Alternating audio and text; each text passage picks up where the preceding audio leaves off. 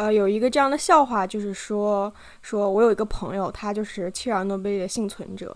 呃，他就是能用一只手就数出来这个剧集中的九个历史性的错误。不好意思，我为什么觉得这个这么好笑？太糟糕了，这就是一个。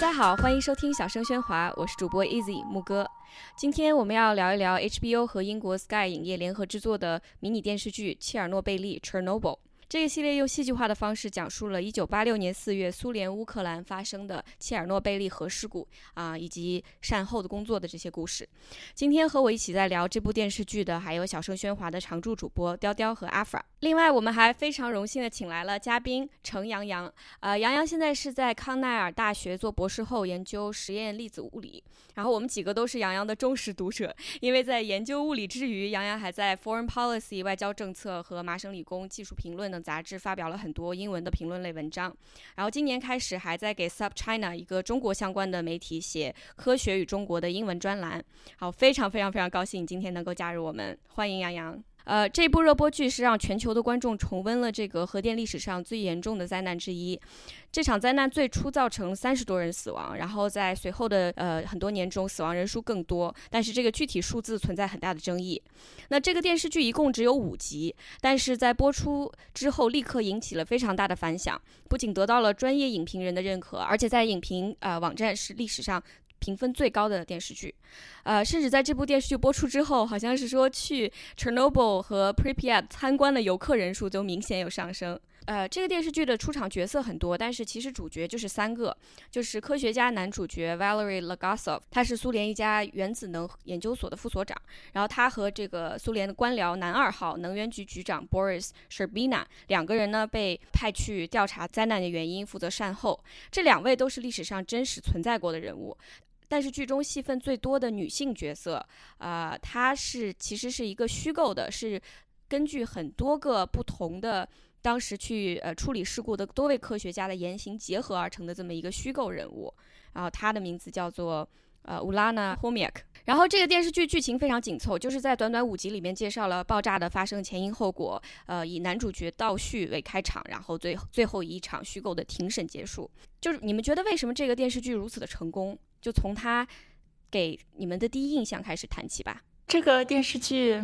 嗯，有这么高的评价和啊这么大的反响，我想可能大概三个方面吧。第一个是这个电视剧本身技术成分是非常高的，嗯，对于场景的还原，包括这个演员的演技是确实非常非常出色的。第二个方面，我觉得从这个主题的角度来说，实际上是有很大的呃很大的空缺，就是 Chernobyl 是一个并没有被说烂的话题。Svetlana Alexievich 在写 Voices from Chernobyl 的时候就说到，他去采访当地的群众，嗯。在这个事故五年到十年之内，就是在九十年代初期到中期，虽然苏联很多的这种大的事件，包括二战啊或者等种种种，都有官方的叙述，而 Chernobyl 很大程度上还是一个空白。我觉得从这个角度来说，这个题材依然是新颖的。那么从第三个方面，其实这是我对这个电视剧从技术上是很欣赏的，但是从叙事上并不是特别赞赏的原因，就是我觉得这个电视剧本身实际上是。呃，用了 chernoby 作为背景来讲述了一个非常典型的好莱坞式的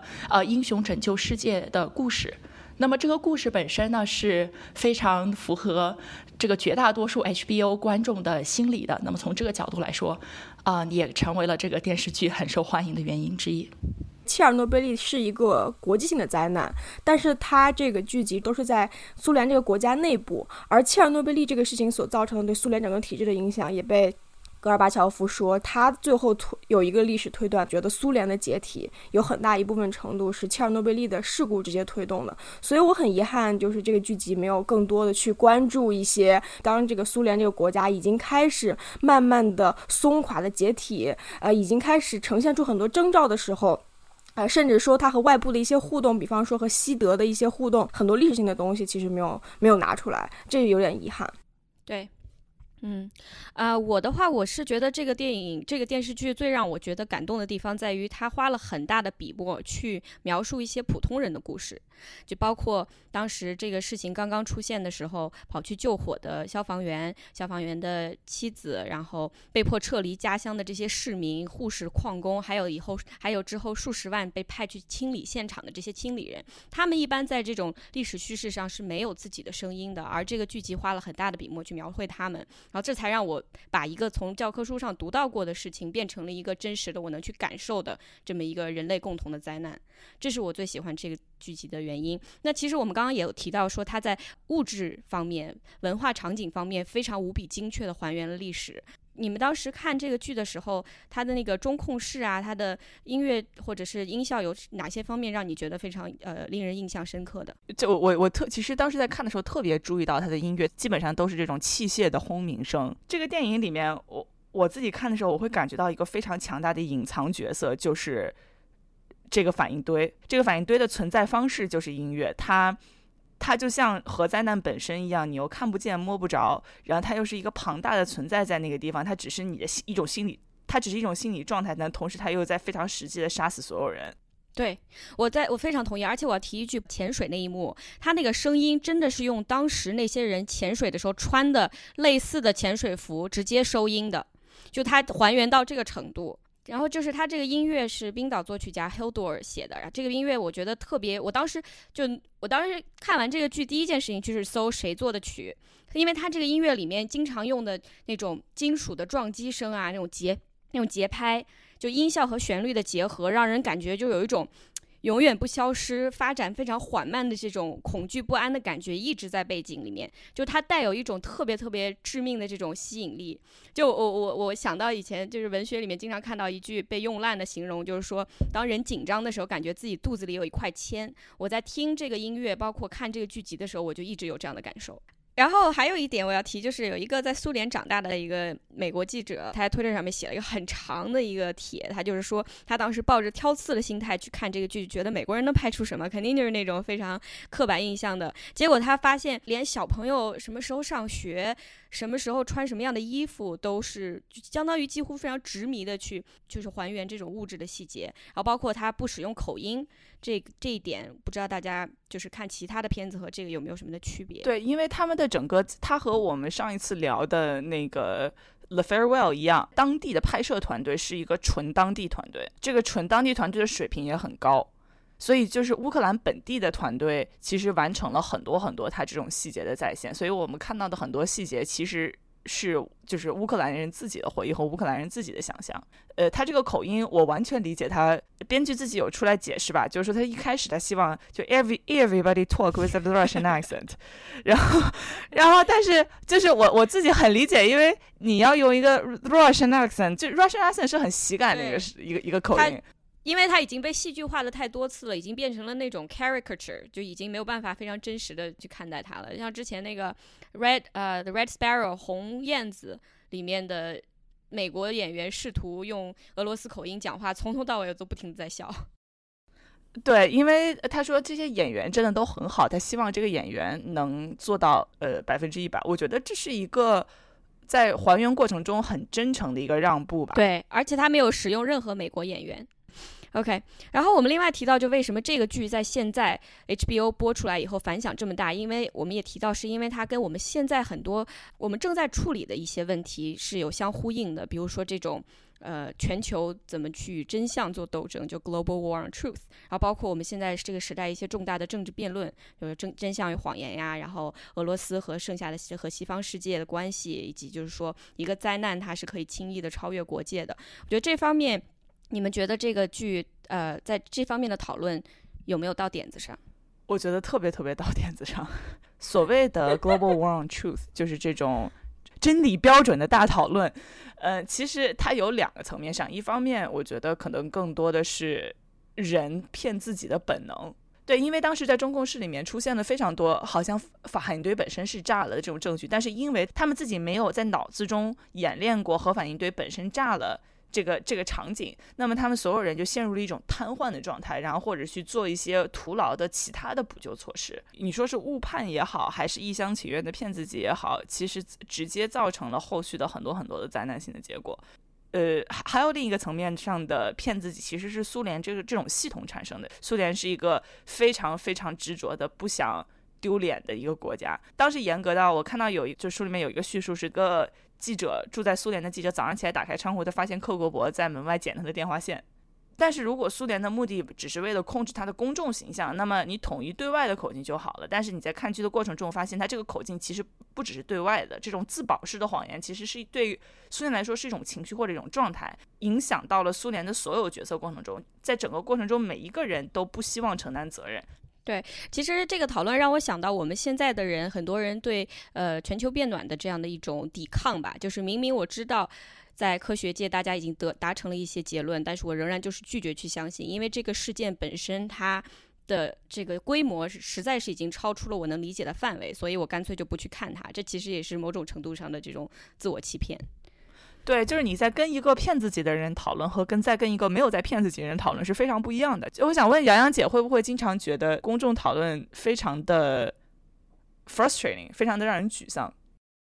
并没有，实际上我觉得这很大程度上也是我们科学界自己。嗯，自己的责任和自己需要反思的，因为啊，很多科学工作者并没有花足够的时间向公众解释自己的工作，甚至在这个过程中会有很多的技术傲慢的成分，那么会造成这样一种感知的落差。那么，所以我觉得，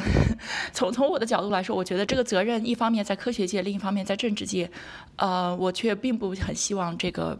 去责怪公众缺乏这种技术性的了解。啊，我说一下关于这个电视剧和。对于这个，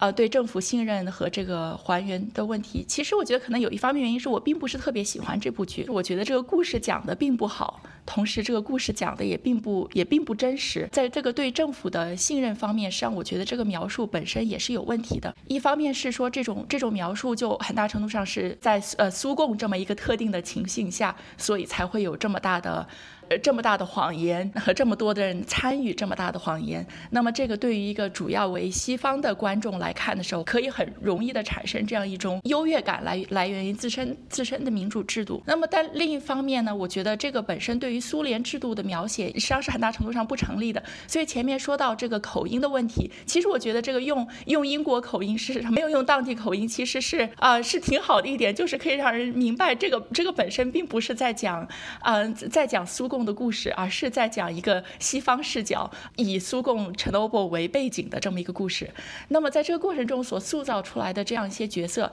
虽然这个科学呃男主科学家 Valery Legasov 是真实的人物，这个主要的官僚这个 Boris 也是真实的人物，但是这个塑造出来的 Emma Watson 演的这个女科学家就是一个塑造出的人物。但是但是这个过程中就是把把这么一个大的谎言、大的故事。凝聚到几个人物过程中，实际上。呃，就就失去了这么一点，就让人感觉好像是一个有良知的官僚和一两个有良知的科学家可以怎样对抗整个体制的压力，来把真相还原。但其实事实并不是这样的。Valerie 他受到了很多学术界的阻挠，不只是职业官僚，而是职业科学家同时也对于他的各种工作进行阻挠。包括他最后说出呃真相之后，包括他在职职位上就等于是受受冷落，不受提拔。啊，这也成为他最后选择自杀的一部分原因，而是他因为他自杀这么一个惊骇的举动，从而在一定程度上震慑了学术界的良心，才让更多的科学家出来表示支持。所以我觉得在这个程度上，虽然这个作为电视剧就很难表述，这么这种多少人也是因为生活在这个制度中，从而为这个制度的维持而贡献自己的力量。那么，所以最后讲出的这么一个故事，就变成了一个让观众自身感觉良好，并且获。得更多希望的故事。就我我补充一下，就是你说的很对。比如说 l a g o s o v 这个人，他是苏联一家原子能研究所的副所长，他能够做到副所长的职位，就说明他本身就是系统的其中一部分，并且是主动去捍卫这个系统的人。对，而且他的爸爸是啊、很注呃很很有呃重要职责的这个为为苏联宣传系统做做工作的一个人，所以他也是算红色世家。对对对，这个最后一集里面有提到，就是那个克格勃的头说：“你别以为你多高尚，你跟我们是一样的。”但是整个剧集里面，他有很多非常不可思议的台词，包括他说：“我不能理解，原来官僚是这样做决定的吗？”可是他本身也是官僚的一部分。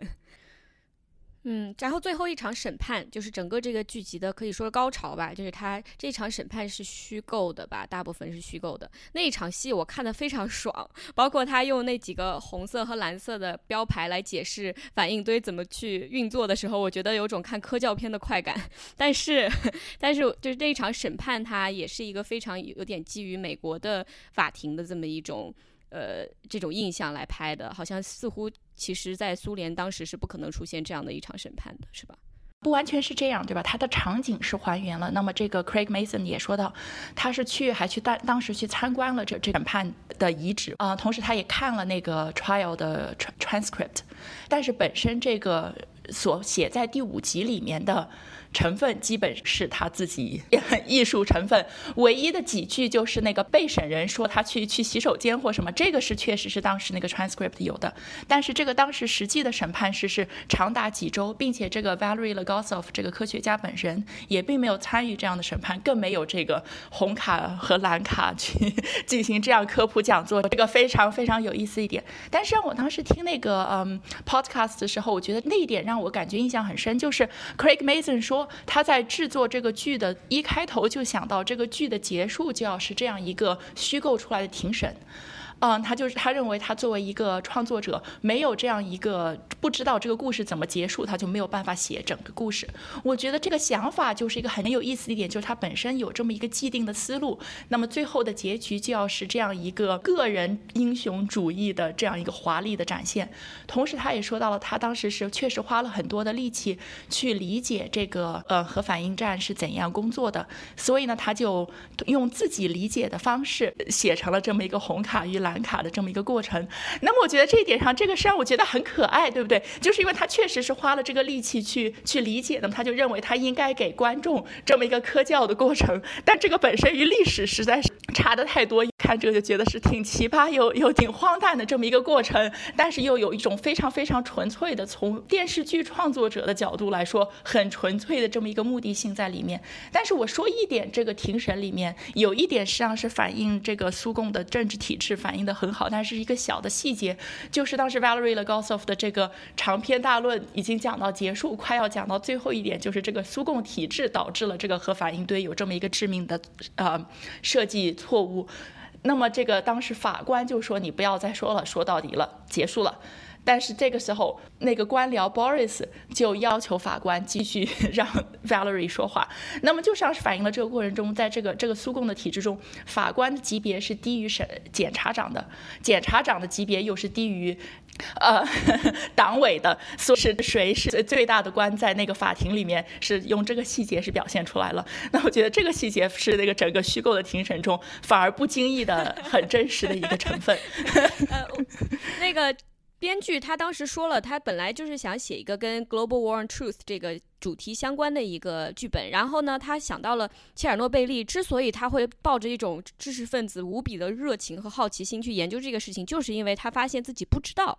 这个爆炸是怎么发生的？是他真的不知道为什么，然后他就开始去看书，开始去采访人，开始什么，所以说他才会觉得我要知道结果，我才能去写这个故事，因为这就是他一开始灵感的来源。对，因为当时西方的报道也有偏差，报道出了偏差。对，因因为呃，西方的记者跑得非常快，他一下子 报纸头条说死了几万个人、几百万个人，因为你当时想到说，呃，如如果要是一个核反应堆炸了，那得炸，你会立马带入一个就是类似于原子弹的这种想象里面，那肯定是整个乌克兰就寸草不生了。在即时死掉的人并没有那么多，而是后来慢慢的像一个隐形的杀手，杀死了就当地的非常非常多的人。而且而且，其实我们到现在为止都不知道真正死了多少婴儿，因为苏联在往后的很多年里面是禁止任何一个医生把辐射相关的疾病来作为一个人的死因的。所以说，Boris 最后可能可能三四年就死了，但是他最后死因是癌症。在看这个片子影评的时候，发现有两拨人，一拨人认为他是在政治体制上面的一些描述也虚构的成分太多，带有一些西方的想象；还有一拨人认为他对辐射本身的作用有一点耸人听闻。然后。我是觉得，我当时看的时候，有一幕场景非常戏剧化，就是 Lagosov 对戈戈尔巴乔夫说：“我们没有别的方式，我们必须就找三个人下去排空这个反应堆下面的水池。我现在就是向您征求同意，去杀死三个人。”哦，我当时看这一幕的时候，我鸡皮疙瘩都起来了。然后后来我一搜，发现那三个人里面还有两个至今仍然活着呢，然后还有一个人是活了可能几十年、十几、二十几年，然后死掉了，就。可能，可能这个剧集里面当时反映出来这种恐怖和现实还是稍微有一点错位的，所以我觉得可能就是这个剧集稍微有一些简化，然后如果让对于任何对反应，呃，对核辐射造成的危危害不是很了解的人，就会认为它是一个像病毒一样传播的这么一种东西。呃，出了偏差的一个点是，孕妇因为拥抱了一下这个消防员，然后最后就导致了她的死因，但是实际上。还导致他婴儿的死死亡，导致婴儿死因嘛？婴儿的死亡。嗯，但是就有的科学家站出来说，不会的，核辐射这个东西是不会是传染的。就是如果他身上穿的衣服上面沾着一些就是灰尘啊什么的，有可能会传染。但是他已经都换的衣服，很多东西都已经就是那个衣服给了一个镜头嘛，都堆在那个医院的地下室。电视剧中对这个 Ludmila 的呃角色的描写是。如果能够写的更多，就就更好，因为我觉得，嗯，他实际上这个是 Svelana Alexievich 的书里面。开篇的第一个人物就是这个呃消防员的妻子，电视剧中也描述到了，就她并不是说只是拥抱了她的丈夫一下，她实际上是通过各种贿赂和欺骗的方式，真的是把自己放到了那个医务室里，与她的丈夫待了很多天，直到她的丈夫死去。所以在这个过程中，这个核辐射的有放射性的物质，它是长，它是属于这种长期的接触的过程中。那么在这个 Svelana 的书里面就写到，她当时。这个妻子，她最初的时候是每天去给她的丈夫送饭，嗯，帮他清理。然后后来呢，医务人员就跟她说：“说你这样的，嗯，太麻烦了，那你就留在这个医院的寝室的时候，就检测了她身上穿的衣服、她的包和她的鞋，就发现她身这个这个妻子身上穿的所有的衣服都是都是沾了放射性物质的，盖革器都会响，所以就要让她把这些全部要去掉。所以说这个过程中，并不是说因为她的她的丈夫。得了这种奇怪的病，这个病本身会传染，而是说她的丈夫在第一线身上接触了大量的放射性的物质，这个物这个物质本身在他的妻子给他的照料的过程中，不可避免的传到了他的妻子的身上，给他的胎儿造成了这样的影响，使得他胎儿最后生出来之后就是有极极其严重的缺陷，所以四个小时之后就夭折了。所以这个故事本身并没有做了太多的虚化的成分。当然，这个有一些评论上的批评，就是说为什么给核辐射造成了呃这样一些骇人听闻的想法？这个是更久远的，就是这个放射性的物质本身可以认为是已经被被清理掉了。那么接受了身体接受了核辐射的人，不应该有歧视的态度。广岛的受难群众幸存下来的人，就有这么一个专门的词汇，就说因为他们只能够。互相的跟对方结婚，因为没有人愿意娶他们或嫁给他们。这个 Chernobyl 的幸存者或者是受影响到的人，他们也是有这样一种相应的感受。那么，确实在公众舆论上是需要处理的。但是，这个这个是与与这个本身放射性物质 是否会与身体或者是物件相干联，所以被带到其他的地方去，这个这个本身的科学性也并没有错。对，所以所以杨洋，你对这种科学家他写很多文章去纠正艺术作品里面。的技术错误这种看法，这种这种行为有什么样的看法？嗯，因为这个现在很流行。对，实际上我个人是。嗯，我个人不是很很很在意这个。我觉得，呃，我觉得，我觉得艺术，特别是有些科幻作品，然后会有科学家去写辟谣，然后我觉得这个就是就是呃呃特别没必要的。我觉得太太太太较真了。这个这个可能是时间比较多 不如去写去去去写这个。那么这个这个不如去做做一些真正的嗯呃真真正的科学研究，或者是就是去欣赏艺术。那么我觉得。让我觉得这样是联系到你之前问的一个问题，就是为什么公众可能对科学有误解。那么觉得如果是特别特别严重的，就是误解，比如说气候变化，或者是对于什么疫苗会导致什么副作用，那么这种有公众安全性的误解，那么科学家出来辟谣是重要的。但是对于其他一些本来就是艺术想象出来的东西，有的时候特别去较真，反而是一种技术傲慢的体现，反而让公众更多的对科学有这样一种抵触的情绪，或者认为这样一种科学就是一种高深不可知的东西，常人稍微去理解一点都是错的，或者是有一点点好奇心都被扼杀了。那么我觉得这也是没有。必要的，嗯，对，说的很对。但我其实现在想聊一下关于这个剧里面的几个女性角色的刻画。我们也提到了消防员的妻子是其中一个比较重要的女性角色。那另外一个呢，就是这个完全虚构出来的这个女科学家的形象。呃，你们几位在看这个的时候，对于 Umnik 这个角色有什么想法？她就是这个非常非常高尚的一个科学家，在几千里之外意识到了这个爆炸是比。呃，媒体形容的更加严重，然后只身跑去了 Chernobyl，然后又过了不久就见到了戈尔巴乔夫，然后 就是这么一个非常神奇的人物。Lumia 和 Gomiak 这两个女性角色，就是 Gomiak 其实她只是说，像导演自己说，呃，他希望能他把这个角色还原成一个女性的身份，是因为当时在苏联里面确实有不少的女性科学家。然后，那么她作为一个女性的一个职业身份的一个角色，然后呃，Lumia 完全是一个母亲，她作为一个母亲，作为一个妻子的身份，我我看到，对，就是一个牺牲者的身份。我看到杨洋姐对于那个 Lumia 有这个角色，其实还就她作为这个女性的身份，其实有非有挺多的想要聊的东西。啊，对啊，我觉得这个消防员的妻子说到她是 呃 Svetlana Alexievich 的那个 Voices from Chernobyl 开篇的第一个人物，然后后来有人就会问到呃 Alexievich 说这个这个消防员妻子真的说话说的这么。这这么优美吗？然后 Alexievich 就说说是的，而且说他这个人说话确实是特别特别的 Shakespearean。他是说说了一个关于爱与死亡的故事。嗯，当时让 Alexievich 呃两两年前来后来啊康奈尔做过一个讲座，然后我还跑去听了。然后他还说到，就是不只是说这个消防员本身，就是说因为他的他的写作方式是做这样一种口头叙述的呃记录，然后很多人就会质疑说你的记录的这些都是普通人都说话说的这么这么这么优美，这怎么可？可能呢？然后他说，但确实是这样的。但是是因为一个人在接近死亡或者是在爱情之中的时候，说话是非常优美的。这个这个消防员妻子也是也是体现了这一点。实际上，我就觉得这个他说的他是新婚，所以他有这么这么执着于纯粹的爱，在包括周围的医护人员都告诉他，那个人已经不是你的丈夫了，就是一个。核反应堆之前说到这个科学上，就是说她丈夫本身并不是，并不是核反应堆，她的身体并不在制造放射性元素啊，但是她确实身体上沾了这些元素，所以啊，她确实是有放射性的。但是她的妻子还是这样非常非常的执意的去与她的丈夫度过最后的时间。当时她她确实有身孕，那么我就觉得从这一点上，就我从一个 科学工作者的角度来说，就从理性上非常非常难理解，觉得她可以一个人可以选择。怎样为了爱情牺牲自己，这个也无可厚非。但是要在啊搭上另外一条人命，我觉得这个就是让我觉得很难理解。但是同时又让我觉得特别特别的敬畏。呃，Alexeyevich 后来在在事后后，这个妻子她又有了另外一个孩子，呃，又重新结婚，又有了一个新的孩子。然后他去采访他的时候，就会觉得，嗯，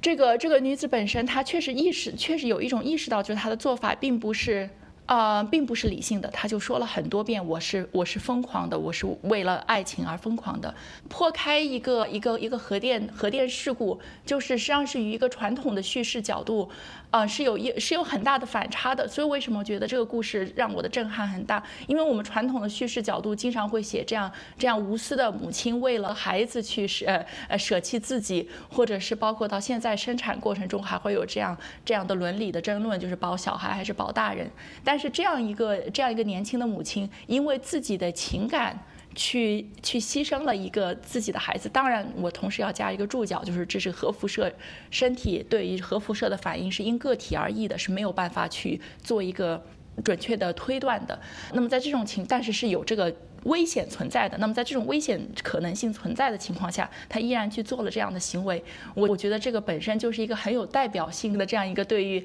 对于传统理念中，呃，母爱或者是母爱爱是无可置疑的，爱是。呃的一个的一个冲击，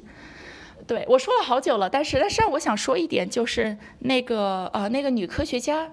实际上我觉得我觉得特别有意思啊、因为因为我自己作为呃作为一个女性科学工作者，我觉得为什么要把这个呃塑造捏造出来的一个人物是一个女性的科学家，同时又是一个最、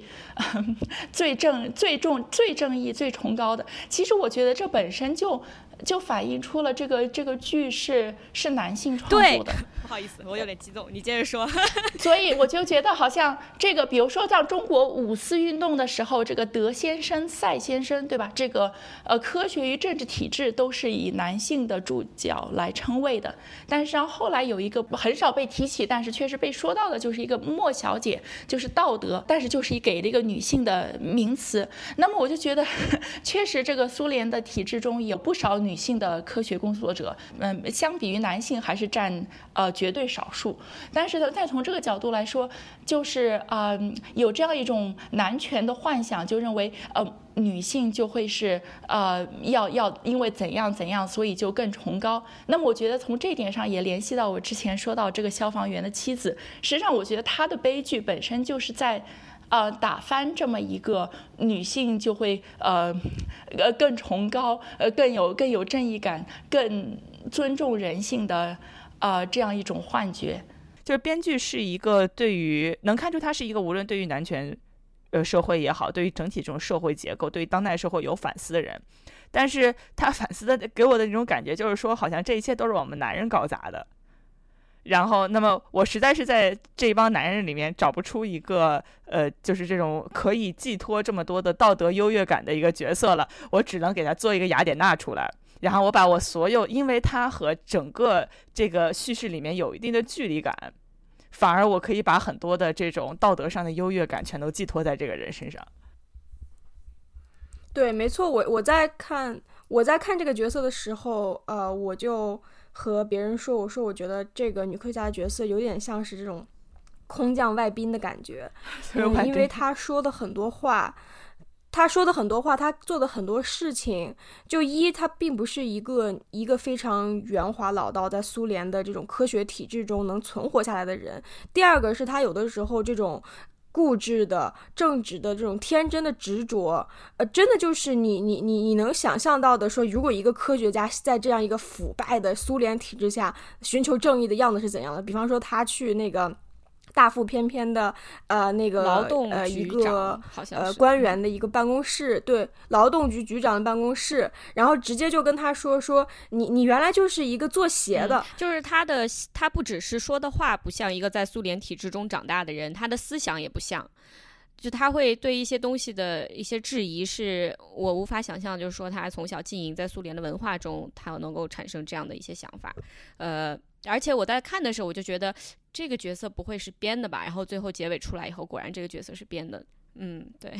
对对对，其实我一直在想说，在在在回想吧，就是说苏联那个时代的科学家应该是一个什么样的样子，他们的思想应该是一个什么样的状态。我就想象我小时候说的科学家，我对他们的他们这种行事方式的想法，好像都是一些，呃。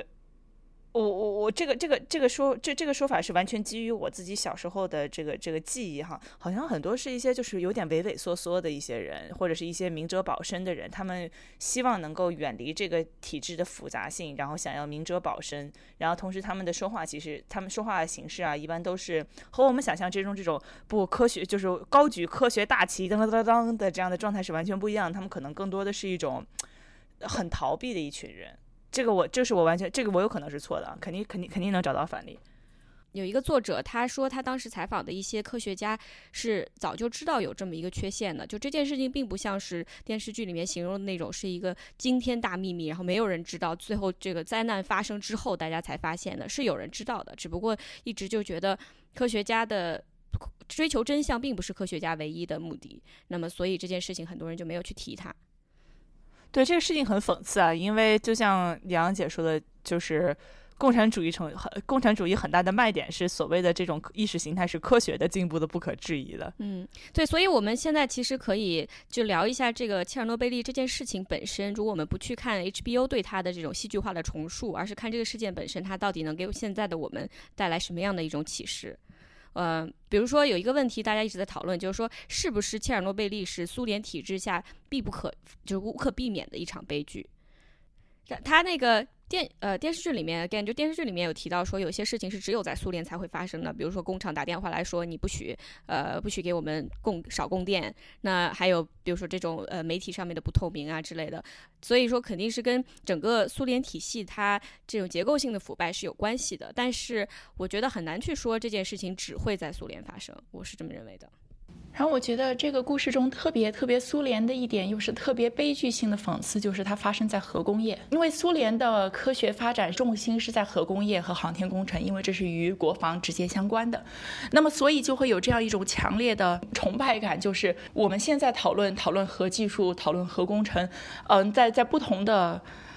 政治体制或者是不同的文化呃成长下来，对于这个。嗯，对于核这个概念，实际上实际上第一反应是非常不一样的。那么在当时的苏联的呃政治体制下，那么核科学家就是非常非常崇高的一个职位，因为这个嗯核工业是作为一个国家的脊柱，不仅呃从国防和能源的角度，那么就是因为它的这样一个强烈的呃标志性的意义，所以也就更多的使得这个谎言变得对于这个体制来说非常的重要，因为如如果这个谎言被击穿了，那么这个体制其他的东西也就一溃千里。电影电视剧里面并没有特别描写，但是 Alexeyevich 的书里面就提到这么一点，我当时印象特别深。他就说到，当地的报纸和这个政治宣传党委宣传员就会说到，啊，这个呃第四反应堆，嗯，爆掉的第四反应堆上四天之后红旗就插起来了。但是当因为当时这个非常强烈的。辐射环境，那么红旗插起来之后，那个布料很快就会被 辐射摧毁了，所以这个红旗就要反复的被换，那么必须是人爬上去，以以人作为代价来去树立这么一个政治性的标志。这个镜头实在是太讽刺，自称科学、自称客观、自称唯物的这么一个意识形态，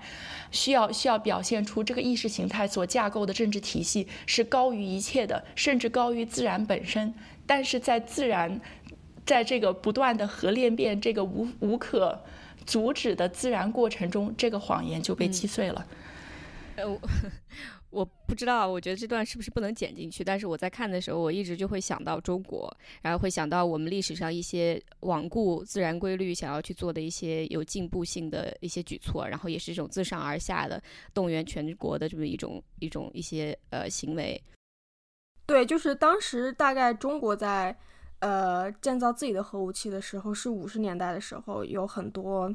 做了非常多，呃，类似于这种知识普及。然后这个知识普及呢，它就要做一些影片。然后我看当时的影片的时候，我会发现，就是这种这种所谓的有点神秘的科幻感，以及大家都以及那些科学家穿着白大褂的那个样子，就非常像切尔诺贝利这个。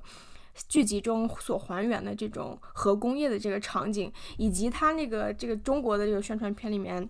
当时因为还在大概是文革时期，就是说意思是毛泽东的思想指导了呃核工业的发展，然后我们的核工业核核试验成功是因为毛泽东的思想在闪闪发光。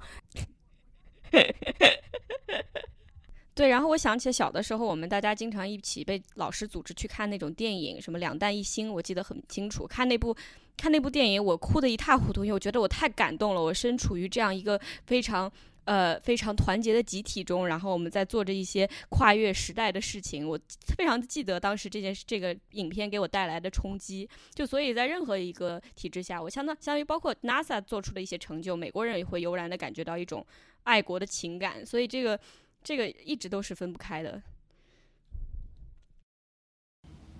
呃，因为我是我从小在在中国科大校园长大，然后后来我也是在中国科大读的本科，读的就是核核与粒子物理专业。实际上就是虽然我做的是粒子物理，但是因为这个专业本身建建立起来，包括中国科大在五八年建立起来，就是直接为中国的核工业与，呃核呃核科学和航天科学服务的。那么是当时特殊的特殊的历史环境下，呃建造起来的这么一个呃。这么一个目的性，所以，所以实际上，我觉得我我长大的过程中，包括实际上到我读本科的时候，我是零五年到零九年在中国科大读的本科，依然是有这样一种非常呃非常强烈的这样一种。历史的使命感，历史使命感依然依然传承在这个校园中。因为确实想象，我我的教授，呃呃，年龄大一些的教授，呃是有一些自己自身就参与了当时中国的核工业，甚至再远一点，也就是他们上一辈，也就是两代人的两代人与三代人的区别。所以，所以这个是这个这个历史依然是依然是存在于他们啊他们身上的。然后后来我到到了美国之后，我的博士是在芝加哥大学读的，所以我觉得这一点。是非常有意思，上也是嗯，也是让我想想去写这方面问题，或者是思考这方面问题的原因，就是因为芝加哥大学当然是当时曼哈顿工程的呃中心，包括嗯最呃。人工第一次可控核裂变就是在芝加哥大学啊物理系呃呃一九四二年十二月份做到的，所以我当时还在还在国内的时候，就看到我的学长到了芝加哥大学去读博士，然后就拍了那张 nuclear energy 的雕塑，然后他就在发在当时还叫校校内或者叫人人网上，然后就说这是芝加哥大学物理系地标，然后我当时看的时候就特崇拜，就想哎呀我要我要去那里读书，这个也不知道能不能录取。去，但是就特别想去，然后后来，对呀对呀，然后我当时录上了之后，我到现在还有那个照片，因为我当时就是我出国前的时候，然后我妈妈给我买了第一第一台啊数码相机，因为没有这个条件，然后就说你这个把这个带到美国去可以拍你的新生活，然后我当时是嗯八月二十二号，然后晚上到的芝加哥，然后二十三号白天就去了这个。那个呃 nuclear energy 的雕塑在物理系门外，然后就找我的。学长给我拍了那么一张照片，所以那个照片上还有那个呃数码相机打的那个时间，打的时间打的是凌晨，因为那个数码相机还是北京时间，还没调时间。然后我就当时觉得，哎呀，这个是不是我真的 made it，就是到了这里。然后但是后来当时读了呃六年的博士期间，就会有不就会有这样的反思，就意识到哦，这个雕塑本身也不是，这不是一座丰碑。不是一个，不是一个奖杯，是是一个非常本身就是一个视觉上非常冲击力非常强的一个严肃而悲剧性的这么一个代表。那么这个事件本身也并不是，虽然从科学的角度是一个很啊是一个是一次突破，但是从伦理的角度是是非常大的一个，嗯，实际上我觉得是我个人觉得是是我作为作为粒子物理工作者，实际上是一笔血债。那么我需要需要去。认识到这个，呃，这个历史的教训与历史带来的责任，那么不能够因为技术上的原因或是科学上的突破或怎样，就否认自己在这个专业传承的过程中，呃，所所应该有的角色和应该承担的责任。嗯，你你在说这个感觉的时候，就尤尤其是你在刚刚讲中国科大这种校园中弥漫的这种。大家对这段历史非常自豪，以及自己走在时代前沿的这种意气风发的感觉的时候，我就能很能想起来，我现在工作的地方就是，就是我我会经常去硅谷的一些大公司去蹭饭什么的，感觉硅谷的很多大公司就是就是这种楼宇林立，然后从一到三十每个楼都有自己标注的这种号，然后有点特别像切尔诺贝利旁边那种。就是其实那个时候的切尔诺贝利旁边那个卫星城，就是就是感觉有点像很高端的现在硅谷那种感觉，就大家做大家在里面上班很洋气很牛啊，对吧？都是里面都是高端的科学家、工人以及他们的亲属。然后现在又还原到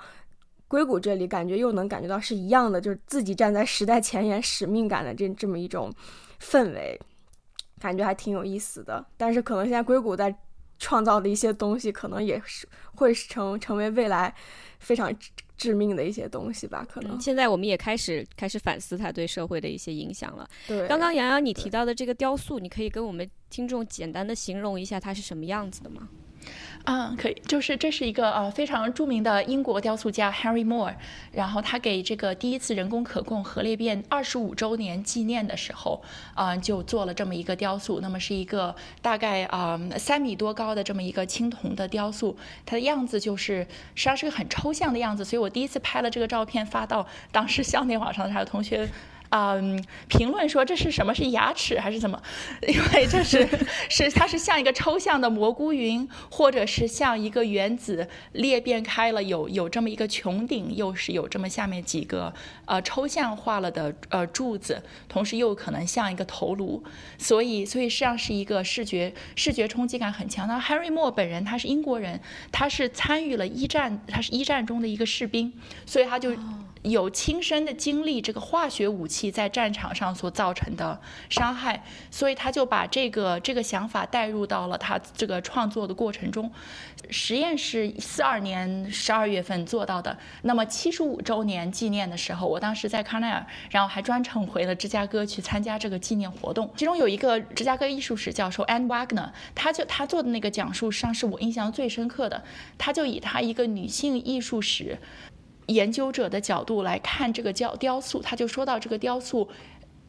饱满的这个穹顶，让他想到了一个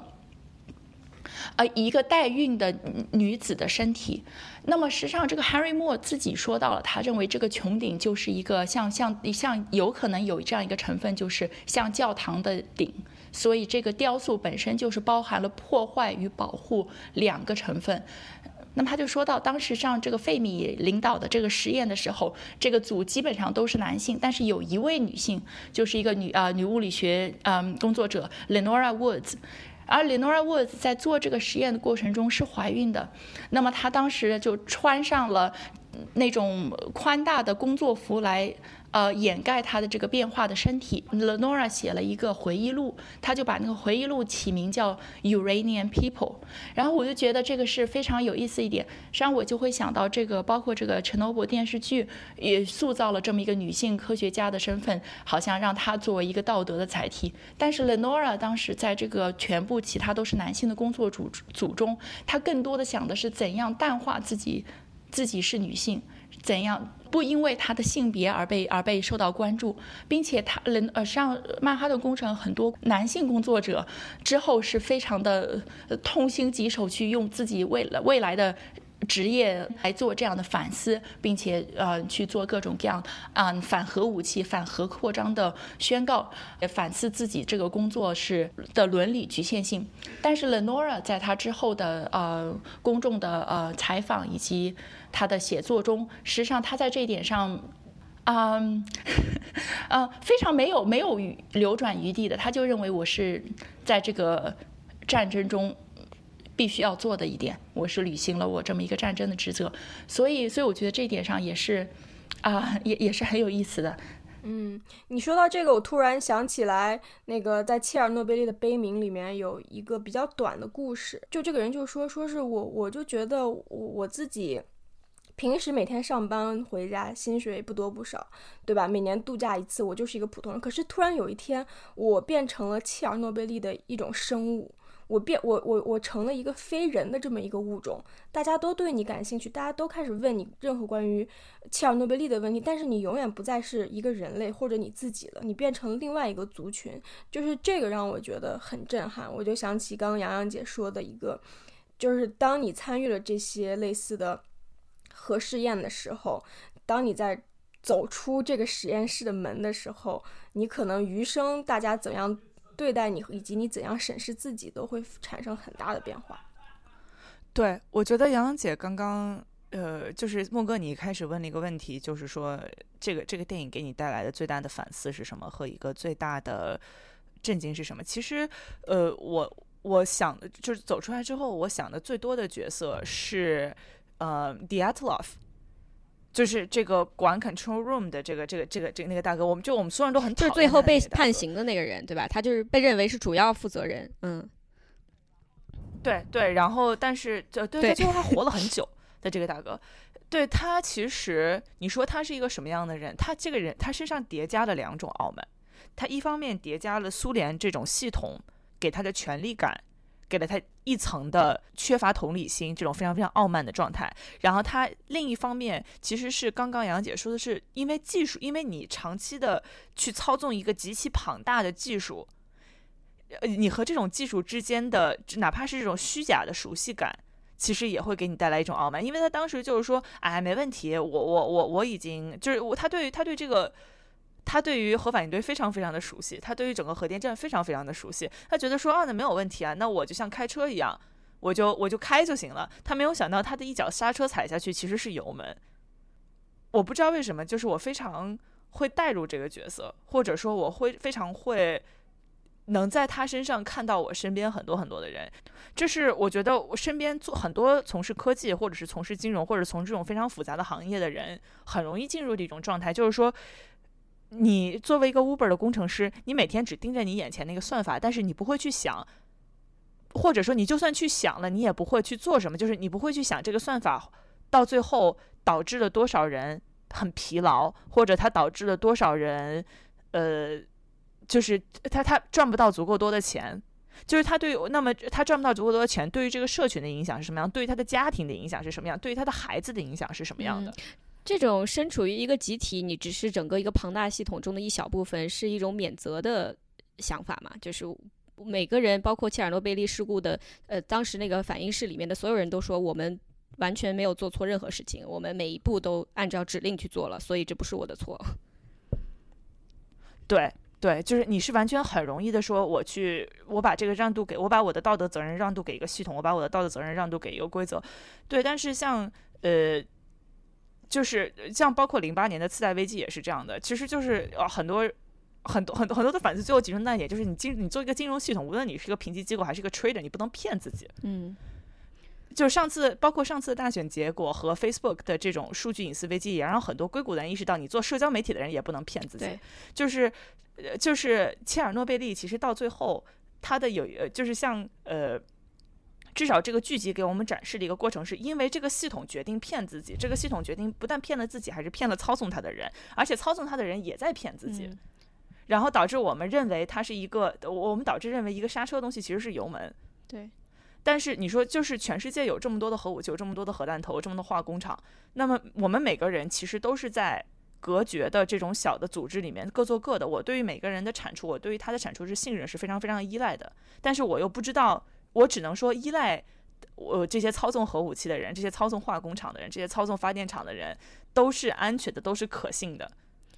因为科技发展其实只是在一定程度上解决了人和人之间合作的问题，媒体也只能单论一小部分技术真相的问题，极小。那 么你对啊，对极小部分。那然后对，但是所有人很多人会像牧歌一样开玩笑，去让渡自己的道德责任。我觉得刚刚杨洋姐不是我杨洋姐说了一点很错。对，呃，我觉得杨洋姐刚刚说的，说我作为一个粒子物理的工作者，那么我会把切尔诺贝利当做我这个。就是我们这个整个行业带来的一个问题，当做一个血债来偿。到现在为止，你去华尔街上问一下，有多少个 trader 会说，我觉得二零零八年的次贷危机是我个人需要去思考不仅没有，而且现在新型的次贷危机又在慢慢的形成，然后整个系统还是没有反思自己，然后去去处理这件事情的能力。